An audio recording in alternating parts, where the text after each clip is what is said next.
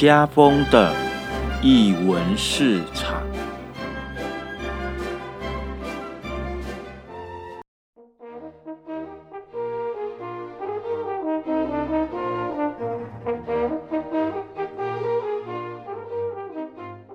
住在日常生活有艺术，这里是译文市场。大家好，我是家峰。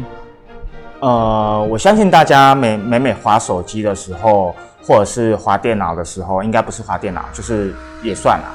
对，就是可以看到有很多社群网站都会有很多不同的照片，不管是自拍也好，拍食物也好，拍外面的风景也好。那呃，今天义务市场呢，要跟大家聊聊人体摄影的这一件事情。那谈讲到人体摄影，不知道嗯，现在年轻的呃朋友们有没有听过写真集哦？那其实，在九零年代的时候，整个台湾的那个写真集的风潮非常的强大哦。那就从从呃最早的女性的写真集，然后到九零年代中期以后的男性写真集，啊，那陆陆陆续续的推出。那可是呢，其实其实从大概从两千年之后，呃，这样的所谓的。传统的摄影模式好像渐渐的式微，可是呢，呃，大家对于在讲求身体的表现上，呃，可能会透过手机、透过网络，那让它更强大的流通下去哦。不过，我们今天还是要把它拉回来，有关人体写真的这一块。所以，嗯，至于人体写真，呃。有怎么样的一个转变？也许今天我们的呃来宾会跟我们一起分享一下他的经验哦。那呃，我们我们今天我们非常欢迎 River 来我们的译文市场。Hello，Hello，家峰，嗨，大家好，我是 River。好，呃，因为跟呃 River 哥呢，我们其实认识了一段时间了，其实在很嗯 N 年前就认识了，对对对 对。好，那 N 年前我们也是请他来谈论。摄影的主题嘛，对不对？记得在晨曦的时候哦，好久，好对啊，对，就很久了，就对，就对。那呃，不过呢，呃呃，艺术市场想说，还是请呃来邀 River 大哥来跟我们聊聊摄影的这一件事情。那也想要要问一下，就是说，当时你是在什么时间点开始学摄影的？其实呃，我不太算。学摄影应该是说，诶，就是这个问题，大家答案都不太会变。就是我小时候，我小时候我就知道我的父亲很爱呃玩单眼相机。哦，对，那我是看着他玩单眼相机，可但是我其实是没有兴趣的，一直到他呃给了我一台单眼相机。然后教我，嗯嗯嗯嗯就是拍照。那那单眼相机跟现在大家认知的可能也不一样，因为它是要，它不是那种呃电子的，嗯，而是装底片的，嗯嗯嗯对。那所以就是摸索了大概一两年，那时候是国小，哦，对。啊，后来当然上国中、高中之后就不太接触了，然后而且加上后来有所谓的呃。傻瓜相机，嗯，对，所以就不会再去接触。对，那后来是因为看到呃，就是杜大雄老师他所发行的呃摄影呃摄影集呃写真集，然后才开始又对，哎，好像觉得可以玩玩看，嗯，哦，所以你接，所以再次，那就是大概九零中期了吧，嗯。因为因为只有那个时间点，你是指金刚的那一些啊？对对对对对，就是那一本的哦。啊，可能刚好刚好，因为写真集的主角是我的菜啊。对，哦哦，对啊，我想说，哎，因为我认呃，我大概也是从那一个时间点知道说，哦，有有男性写真啊，所以也是因为就是因为杜达雄老师的的呃男体写真对。哦，所以他蛮蛮蛮后悔那一本后来借了朋友，然后都不见。对，那本很经典。呃，即便就是人就是这样子嘛，就是你年少时候所接触的，你应该永生难忘。嗯，所以不管是你后来再看到多厉害的，这样讲好，但是通常我们就是第一次接触的东西，就像初恋一样，嗯嗯嗯它不会是最适合你的，嗯。但是它会最让你难忘的。嗯。那我觉得那一本写真集，在我那个呃还年轻的时候，大概高三大一吧，我有点忘记了。所以我们同年的吗？好，对，在那个时候就是哎、就种下一颗种子。那嗯当然，我就是在大学的时候有尝试用，就是再再度啦，因为大学的时候念的是相关科系，所以我们必须用到单眼相机，嗯所以有再度就是呃试着用单眼相机去玩摄影。嗯那最后当然也试着用单眼相机开始拍一些呃人体人人人像，嗯。人像对，但还不到所谓的什么人体摄影，嗯嗯嗯嗯。对，就是单纯拍人像，因为嗯那时候也还不知道该怎么去找到适合的模特儿。嗯嗯嗯嗯嗯，呃，刚才 River 谈到那个杜老师的作品的时候，其实我对那一本印象很深刻。啊，因为呃，我觉得对他很深刻是我呃，因为他有拍那个水。在身体的流动。我觉得啊，瀑布对，嗯虽然虽然那个呃，虽然我现在是是失去视力，可是其实我对那个画面印象非常深刻，就是可能是因为镜慢镜头的关系，那个、哦。那个整个水的流动的线条，然后在身体上对。就对我觉得那那一幕好漂亮，就是对，水是一种柔的元素，嗯那在瀑布这样的一个呃元素之下，水它既柔又刚，然后嗯。又、呃溅洒在就是我们喜欢的的肌肉。菜的身体上，当然就是会有无限的这种你知道吗？躁动，嗯嗯然后对一个年当时年轻的我来讲是非常的受不了的一个画面，嗯。嗯，它会比呃所谓的可能就是我们现在常常已经可能见怪不怪的正面全裸啊，嗯或是真的更多更多更厉害的姿势什么等等，嗯都还要让你觉得更吸引。嗯嗯嗯嗯，哎、因为刚才 River 有讲到说，其实你后来就慢慢，就是你这大学的时候在在重拾呃相机，然后可是你也是慢慢的去寻找你想要拍的，找到你拍摄的一个定位啦。那嗯，回过头来，我也比较好奇的的部分是，这个定位你是怎么去找寻的，以及为什么会以男男性为主要的一个呃拍摄的对象？嗯，因为重新让我觉得呃可以拿起相机的理由跟动机，就是因为看了杜大雄老师的那一本写真集《金刚》，嗯。所以可能因为这样子，你就会觉得说啊，你好像对其他的主题比较不会特别去追寻。嗯。那当然可能也跟因为本身是男同志有关，嗯嗯嗯嗯嗯。然后我觉得只要是生理男性，基本上对于呃简单来讲，肉体这件事情是绝对有一个追逐的动力的。嗯那呃，我就觉我在想说，相机是一个很好的工具，它可以帮助你去追逐这些肉体跟记录它们。对，所以就不自觉就投入呃这一条，呃踏上这一条路。嗯嗯嗯嗯嗯。那你从从呃所谓的人物的摄影，就是呃我们过去我们常讲人物摄影，可能就是属于肖像摄影。嗯，好，然后就是拍人，对，但是可能不到裸体的这个部分，嗯。对，就是呃，从有穿衣服到没穿衣服的过程又是怎么样？呃，老实说，我自己本身对于这个部分没有特别的去定位或做一个界限，嗯。蛮多时候其实是有点算随心所欲的吧。嗯。哪怕我后来开始从事比较有主题性的创作，嗯，但是很多时候往往到了拍摄的当下，或是到了现场，或是因为当天的一些新的灵感，嗯。然后还是会做一些调整跟变化，嗯。嗯。所以我其实到我现在已经过了四十而不惑的年龄之后，嗯。我把我自己很轻松的看待我自己这一个部分，就是嗯嗯可能比方说人家讲的说变就变啊，或者说就是看心情啊，嗯，对，因为今天主要都还是属于从事呃创作的话，我就觉得你没有。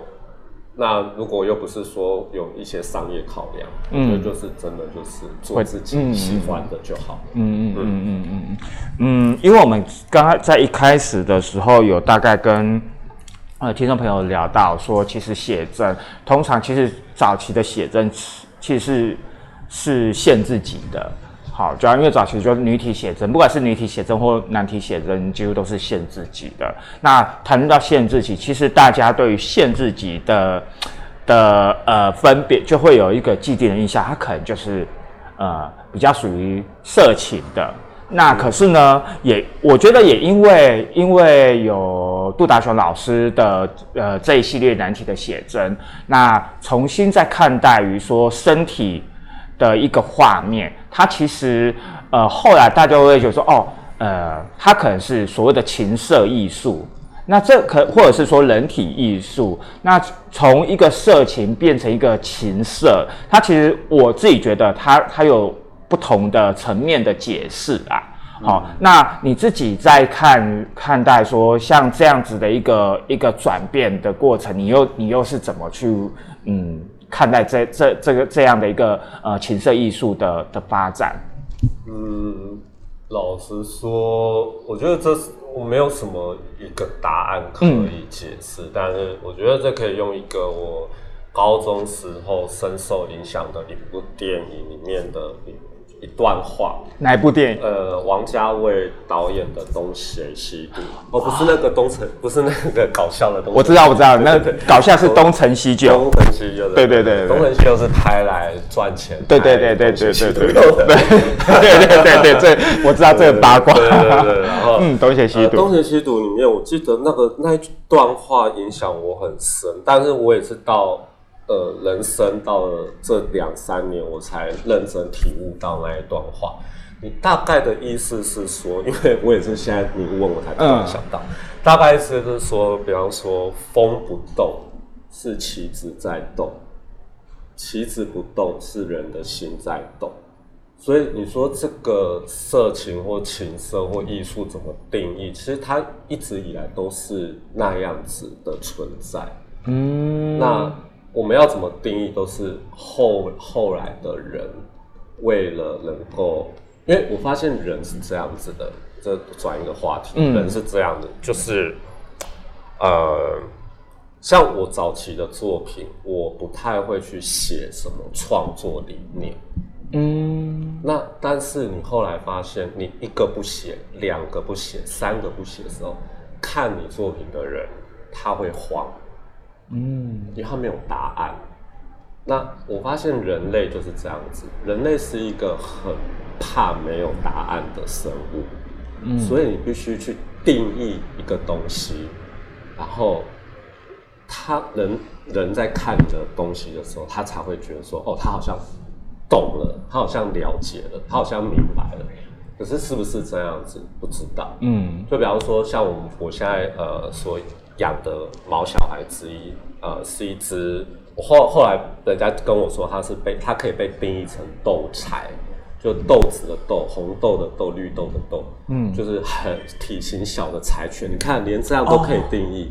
可是，如果今天有一个人问我说，在有时候在路上会有人问我说：“哎，你们那只是柴犬吗？”因为他很不确定，嗯，因为跟他认知的柴犬的长相是不一样的。那这时候，如果我笑而不答的时候，你会看到呃，那个路人的脸上会有一种冒号，对，就就问号，问号，问号，问号。可是，如果我们只是单纯的就是欣赏说：“哦，我觉得这只狗好可爱，看起来好乖巧。”这样子，也许你就不会有这么多的疑问，急需要那个答案。嗯嗯嗯嗯。所以我的想法比较是偏向是这个，也就是说，我个人觉得我从来没有去跟动过我创作的理念，或是创作的动机，或是创作的一个呃出发点。那但是别人要怎么去定义我的东西，或解释我的东西，就是看嘛。嗯。第一个就是你喜不喜欢我的东西啊？你喜不喜欢我的作品？那你喜欢了，你当然就去赋予它一些你觉得比较世俗、比较会觉得接受的观念。那当然，如果你不接受，那你可能就会像一些，可能就会像可能有一些媒体，就是什么酸话都有。嗯嗯，对嗯嗯。所以我觉得就是，老实说，身为一个不管是哪一个领域的创作者，就是自己的心要先定住。这个蛮重要，嗯，那别人去怎么定义你，其实就不是这么的重要，至少我是这么觉得。嗯嗯嗯嗯，我觉得听 River 这一段话也让我想起，因为刚好前阵子我去某间大学做演讲的时候，好，然后呢，他们其实也问过类似的问题，就是呃，他们需要一个答案，就是哎。那你怎么去定义？就比如说，因为我看不见嘛，你怎么定义定义这个大小、这个颜色、这个呃这个形状，跟我们一般人明眼人所看到？我想说，嗯，这种事情是没有办法一个很一个标准的答案的。对对对，就是说，诶，如果有一个标准答案，那当然一切都好解决。可是就是因为有不同的，就是大家在于关注、在欣赏一件作品，本来。就会随着个人的呃生命经验而有所诠释。那你可你就算就算是明眼人来看同一件作品，他也会有不同的诠释。那更何况是呃一个一个失去视力的人。对，那所以呃其实呃 River 刚才在讲的这些内容的时候，我就很有感触哦。不过嗯，其实，在在说到诠释。呃，创作或者是呃，你在做创作的这一这一路来，因为你说你也过了四十，其实我们都过了四十了。不不不，要要去欣赏自己不同的阶段。当然当然当然，反正我看不到，反正我也觉得，哎，大家都很年轻就好了。好，呃，开玩笑。那个呃，在这一路创作的这这些年来，其实你也从一个没有网络的时代。到一个有网络的时代，对，然后其实，然后有没有手机，对，到有手机，其实我们手机到有智慧型手机，真的，还有以前以前的波接啊，到现在的对无线宽频什么频几 G 几 G 的，呃，所以其实整个整个整个人也因为科技的进步哦，对，然后呃，我觉得。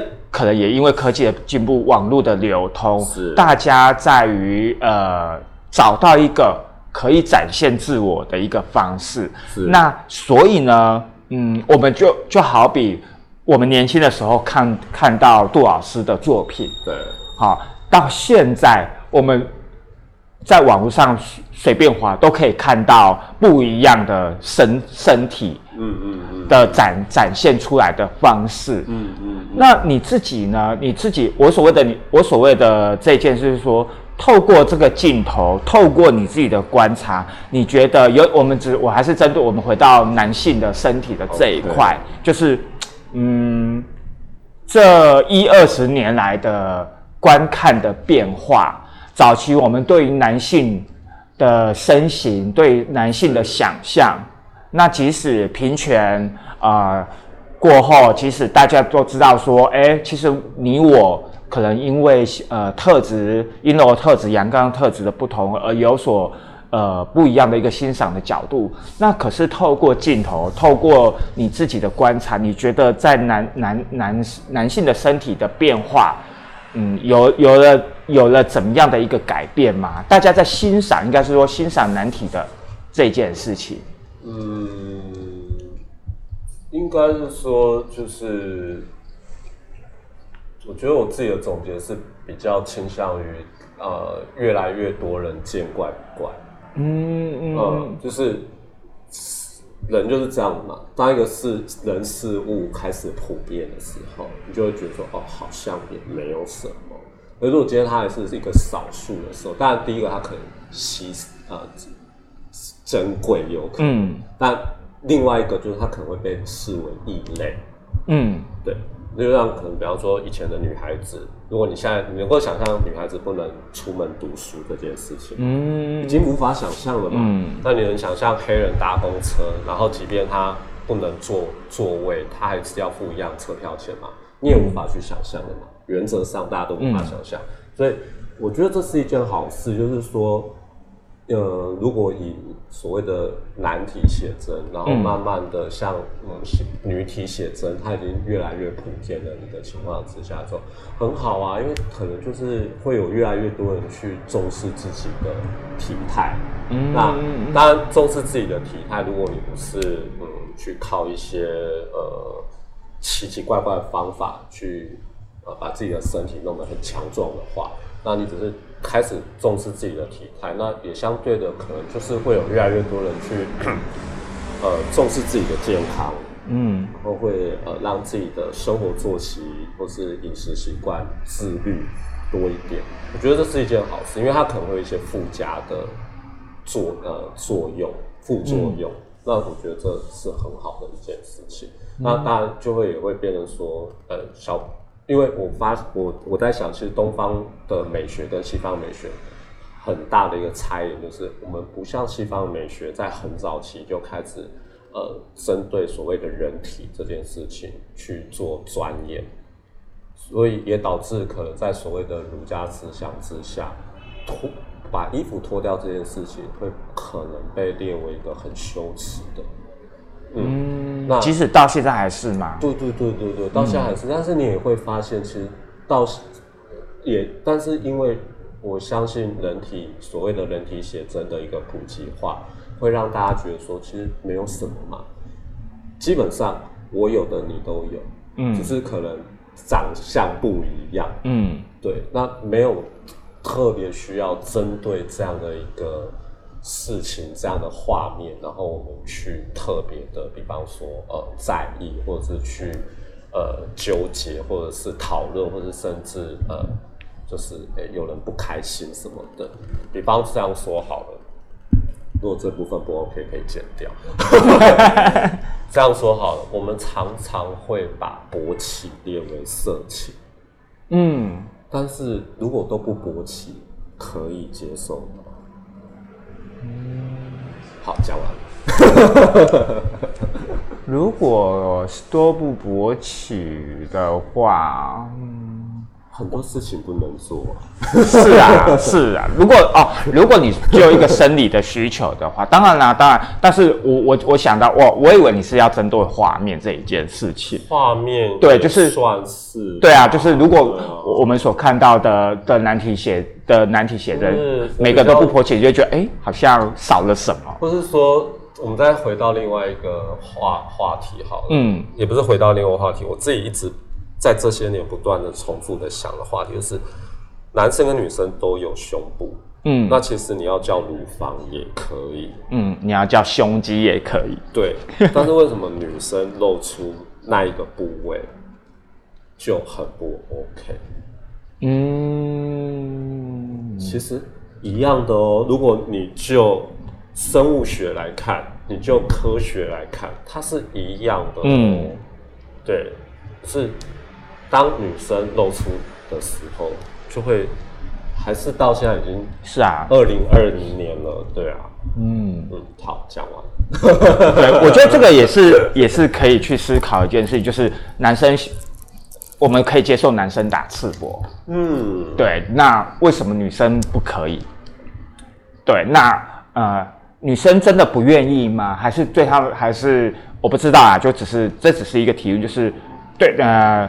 如果你是一个女性来讲的话，扣除掉，如果今天没有人没有给没有人呃用异样的眼光看待，或者是把大家都呃同等的对待，就是哎，其实袒胸露背的并不是什么样的特别的事情的时候，你觉得 OK 吗？对，就是当然这是很个人的啦，就是包含有些男生也也不也不一定会习惯哦，我就这样，对对对对。但是我相信一定或多或少也也有部分的呃女性朋友，她可能也想要，那只是碍于整个社会的观点、风气、世俗的眼光。对，那我觉得的确，这的确是值得我们去讨论的。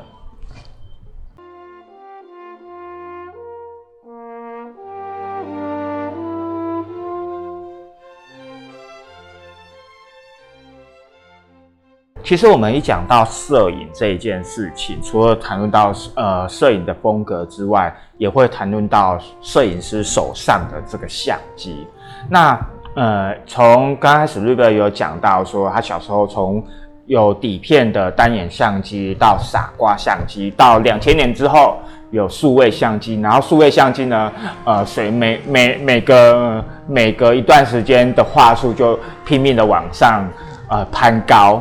对，那所以其实我也在思考一件事情，就是说，嗯，相机的好坏是决定作品的的的重要的的关键吗？那你怎么看？你怎么呃看待你的呃相机的功能的这一件事情，品质的这一件事情？嗯，作品的好坏，首先这个事情就会很难去界定。嗯，OK，呃，所以这样问好了，这样讲好，就是嗯，我蛮常跟我的朋友分享，可能我今天看了什么电影，或者吃了什么东西，啊，通常会被追问的就是好不好看，好不好吃，嗯，啊，我只会回答，我现在这个阶段，我通常只会回答说，我个人很喜欢，嗯，因为我的好吃跟好看，连我自己对我自己。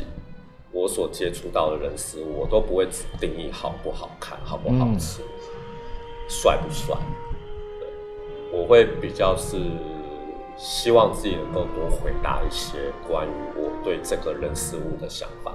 嗯，我不是很喜欢就是呃，那个叫什么单一论的人。嗯嗯嗯嗯嗯。所以呃，很多时候。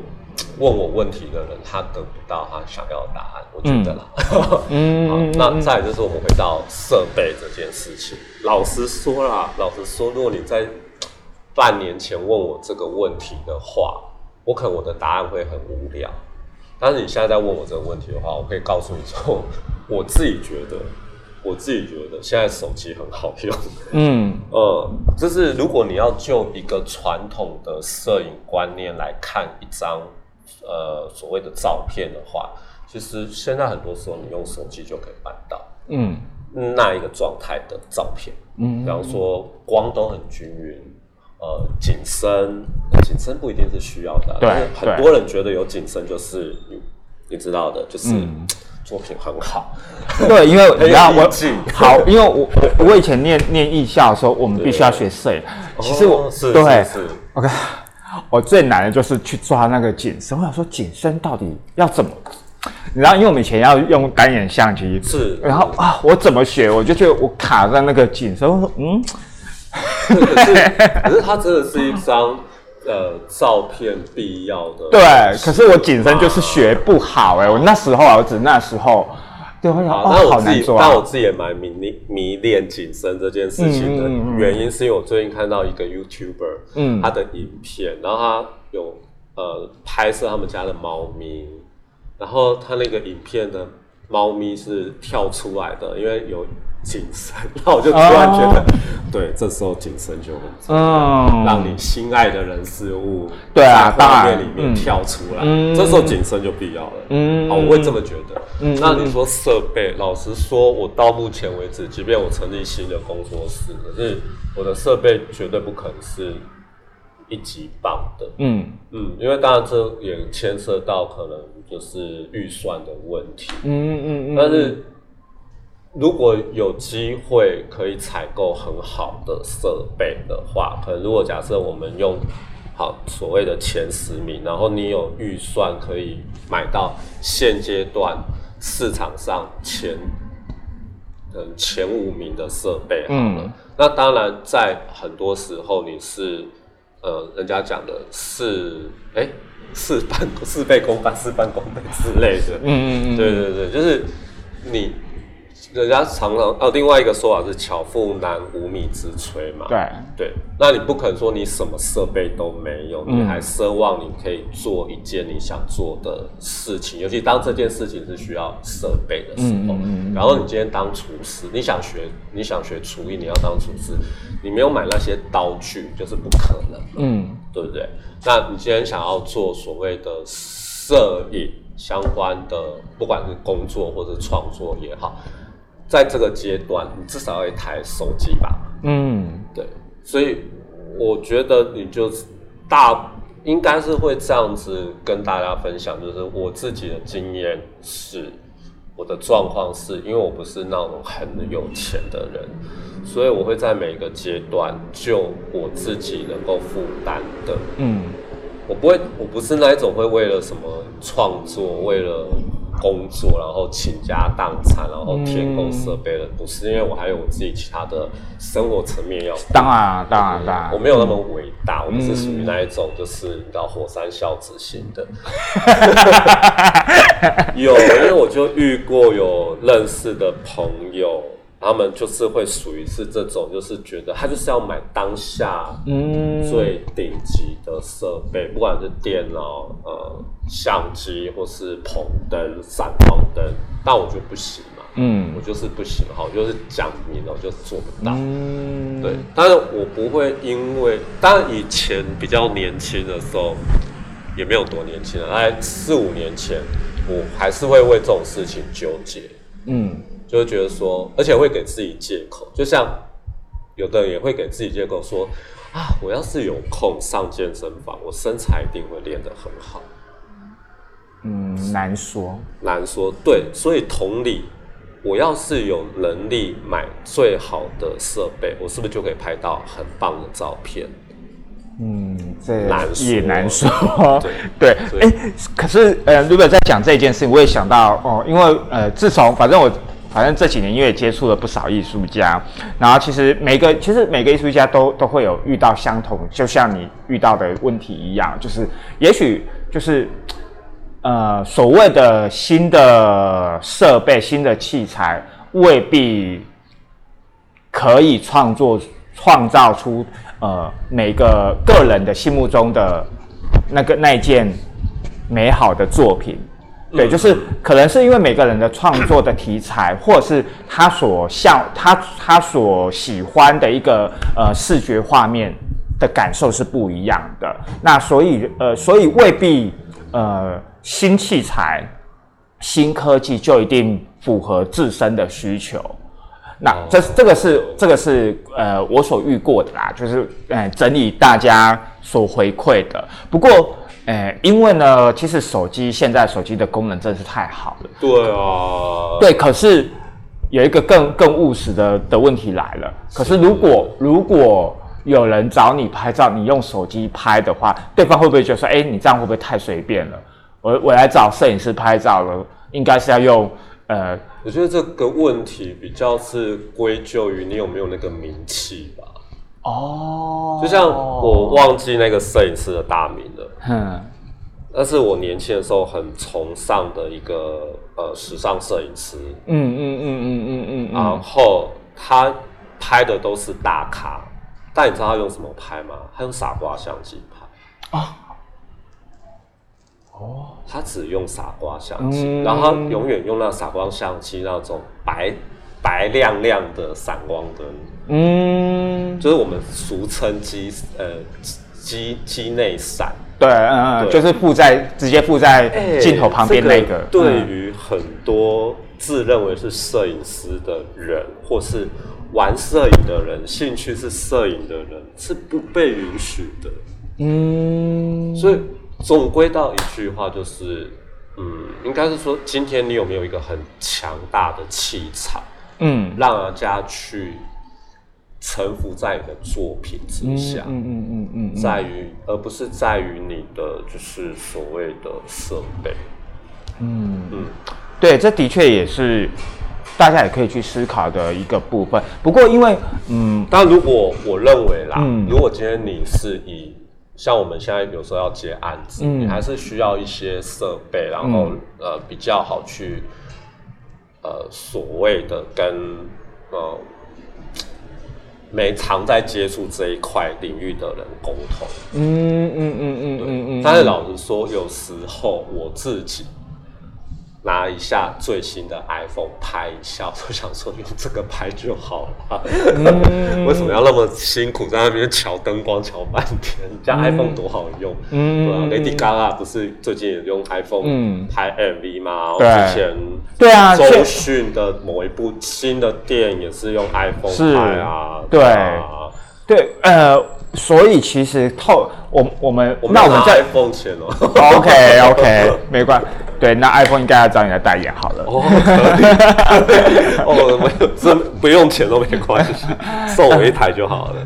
嗯，所以其实我们应该要再更进阶来跳跳跳跳到呃另一个阶段，就是说，当器材已经是人人都具备有的时候，也就是说，当一个当每个人都有具备拍摄的功能的时候，那为什么还要有摄影师？好，那我在想，除了摄影的这一件事情，除了器材的摄影，除了器材这一件事情，那所，嗯，摄影师的目光，或者是摄影师他镜头底下的视觉又是什么？那他会不会牵扯到，比如说画面？好，因为我觉得可能，我觉我自己觉得啦，其实我现在看不到，我还是觉得说画面还是对于众多有有视觉经验的人来讲是相对重要的，而画面的组成，则是可能需要摄影师他的一个判断，跟他如何呃找到，或者是透过人工，透过或者是借由自然的空间去传达这样的一个风格，那。嗯，我也想问你，就那你怎么你怎么去找？就是当你要创作你的作品的的时候，除了人之外，除了器材之外，你还你自己来讲，你还会重视些什么东西？啊，这等下我有点忘记前面问什么，这就是就是你要背很久。好。呃，基本上我要先讲的是，我从来不觉得我是一个摄影师。嗯，那大家会用摄影师称呼我，是因为大家不知道要怎么称呼我，他们比较好理解。嗯，可是我们都是因为你的、你的、你的、你的那个平面作品认识的。对对对，但是我从来没有想要呃，就是以这个部分为一个，嗯，比方说你说成名也好，或是说干嘛也好，我只是。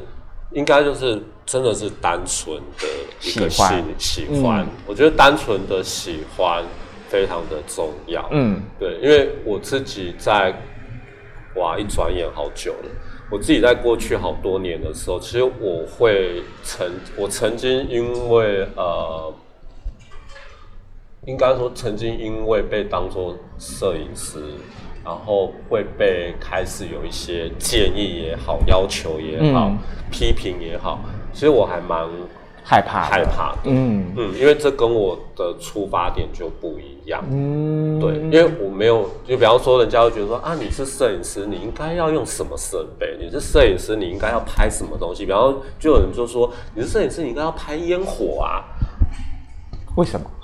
对啊，就像你是中国人，不一定会写毛笔字吧？对啊，对。但是你知道，人就是这样子，不下指导期会死，真的。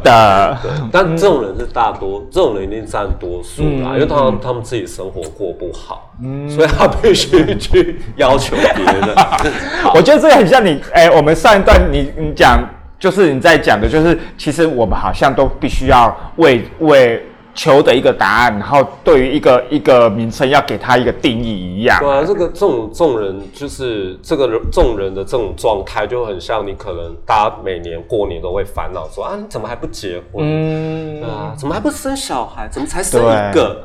类似像这种，对，所以当你真的过了四十以后，好几年后，你就会觉得对这种这样的声音。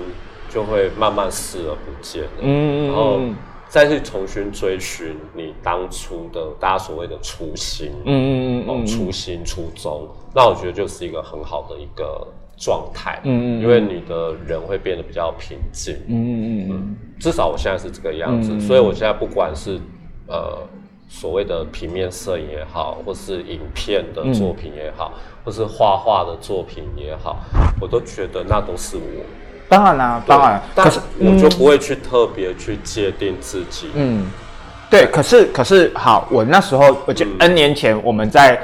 呃，在在讨论摄影的时候，其实你有跟我们讲到一件事说你很重重视的细节是在后面的后置的这个部分。那是在 N 年前的时候，对，就是说，你说你那时候你你你给我们的分享是，哎，你你会花很多时间在后置的这一件事情。对，那当然后置后置后置又是另外一件事事情。我的意思是说，像刚才这这样的一个一个问题，就是说，当嗯，你怎么你怎么去营造出这样的，就是你有心目你心目中有一个创作的主题的时候，对你而言，什么除了照相机、除了人之外，嗯，你还会留一些什么？哦哇，很多年前回答过这样的答案，那我只能跟你说，那现在就不会了。嗯，对。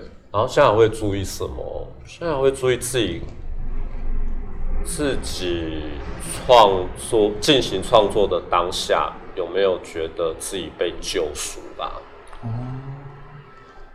什么样的救赎法？得到平静，嗯，而不是只是年轻的时候单纯的兴高采烈。嗯，我以为你要讲性高潮，性高潮，我也很希望 有性高潮。我跟你说，真的会被 ban 了。对啊，性高潮好像也容易被被贴黄标。对啊，然后大家都不能有性高潮，好可怜哈。对，然后呃，现在就是我觉得我每次的创作过程，即便我的内容还是可能大家如果讲情色或色情比较容易理解的话，可是。你相信吗？我在过程里面，我是很平静的在做这件事情。嗯，我不是不开心，我是开心的。嗯，但我可以很平静的面对那个过程。然后，甚至我在做所谓的后置的时候，呃，不管是剪片或修片，我都觉得好平静哦。然后我都觉得看完很，是因为看多了吗？不是，不是，你也不会因为一个。妇产科医师看托孕妇，他就对女人没兴趣啊，除非他是 gay。嗯，我的意思是说，你已经知道这个东西对自己而言，它就是应该是让你追求开心的一件事情。嗯，但不是每一个开心都一定要刚刚讲的兴高采烈。嗯，对，有时候到了这个阶段，我会觉得平静是非常重要的。而平静的这个事情不是无欲无求，而是你真的知道你喜欢什么，在你喜欢的当下，你追求的过程里面，你不会再去在乎很多声音。对，所以过程还是开心的，但是你会很平静，你不会再去大声嚷嚷说我做了什么，我做了什么，不需要了。对，当然你还是会遇到知音欣赏你的作品，那我觉得这样就很够了。嗯，当然我也是有时候会想说，哇，要怎么样办到十万个人追踪呢？好像很难哦。就是我自己喜欢 YouTube 都属于冷门型的，就是我觉得好好像喜欢哦。然后前阵子就有一支影片列出说。已经该呃什么追踪人数过十万的，居然没有。然后我喜欢的都在里面呢。然后我想说，嗯，这很符合。就像你刚刚来到我们工作室新的工作室的时候，你也说，哎，你说什么很偏僻啊 之类的，我就会觉得说啊，那样就对了。对，你看连已经不算明眼人的家风都感受得出来，那我就觉得这样就很好。嗯，因为我本来就是。我自己觉得啦，因为曾经有人建议我，我应该要多 promote 我自己，然后要做什么做什么，然后要在什么平台都要什么账号，然后巴拉巴拉巴拉巴拉很多很多很多的建议。那可是夜深人静的时候啊，在我们家没有办法夜深人静，因为猫小孩很吵。呃，好，夜深人静比较好理解，就是。当自己有机会跟自己的心独处的时候，我发现其实我是没有办法，呃，去闹哄哄的一个状态下折磨我自己。对，所以相对的，我也不能去对于自己可能没有这么的前面，没有那么的红之类的，而而所抱怨，因为我的个性就不适合。嗯，那已经过了四十岁好几年了，你是强调四十岁好几年没有没有没的，古人有时候有一些有一些话还是有他的嗯智慧，嗯。当然不一定都对啊，嗯。但是我觉得真的是有一个智慧，就是你我们以前都说四十而不惑嘛，对啊。小时候哪懂这个东西，嗯。对不对？但是真的到了，你会突然有一个有一个时间点，你就会觉得说，我只需要做我喜欢的事情，我只需要跟我喜欢的人相处就好了。其实人生这样就很棒，对，就怕你都没有。嗯嗯嗯嗯嗯。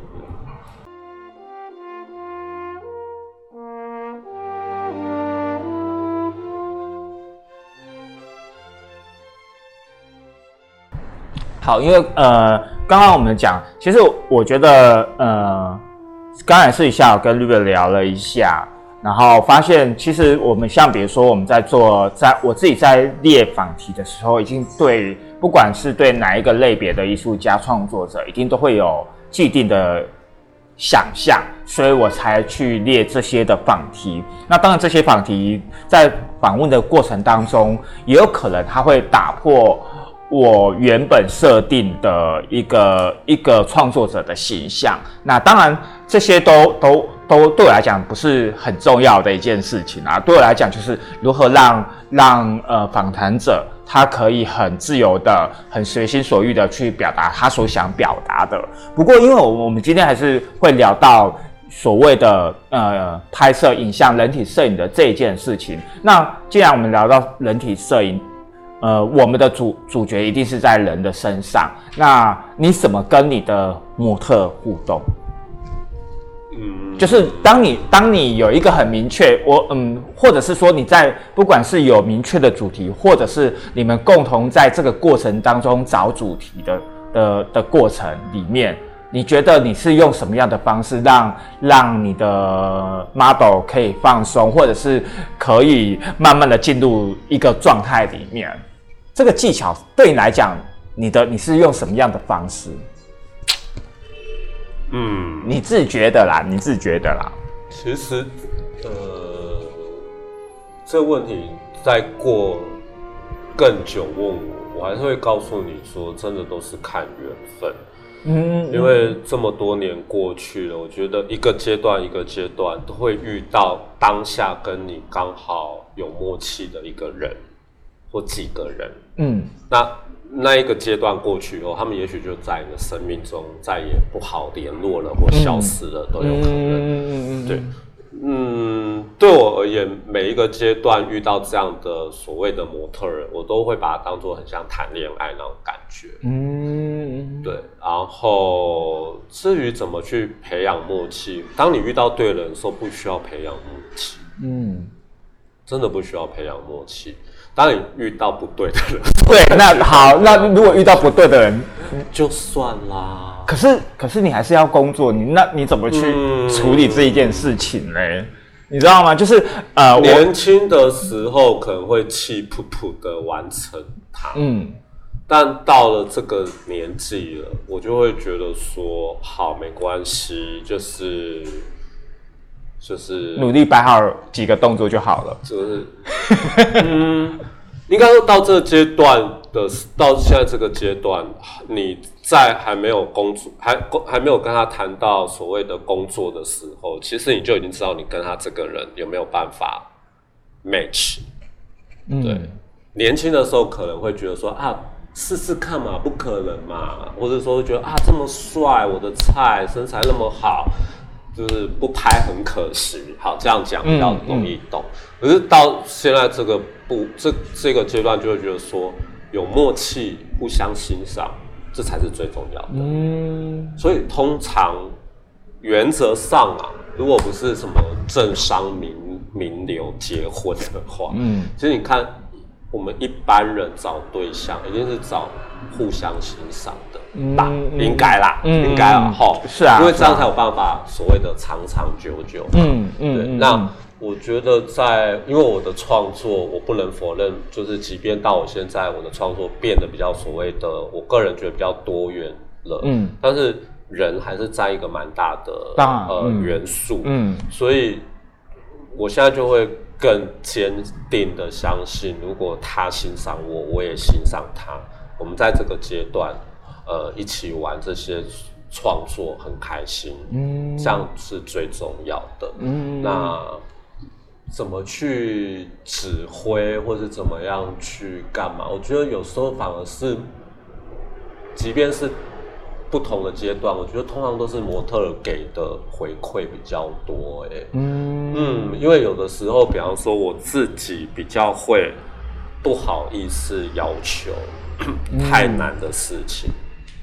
或是可能太麻烦的事情，对，嗯，那可是通常是刚好当那个时候遇到一个对的模特儿，他会主动问我说：“那需不需要再多一点什么？”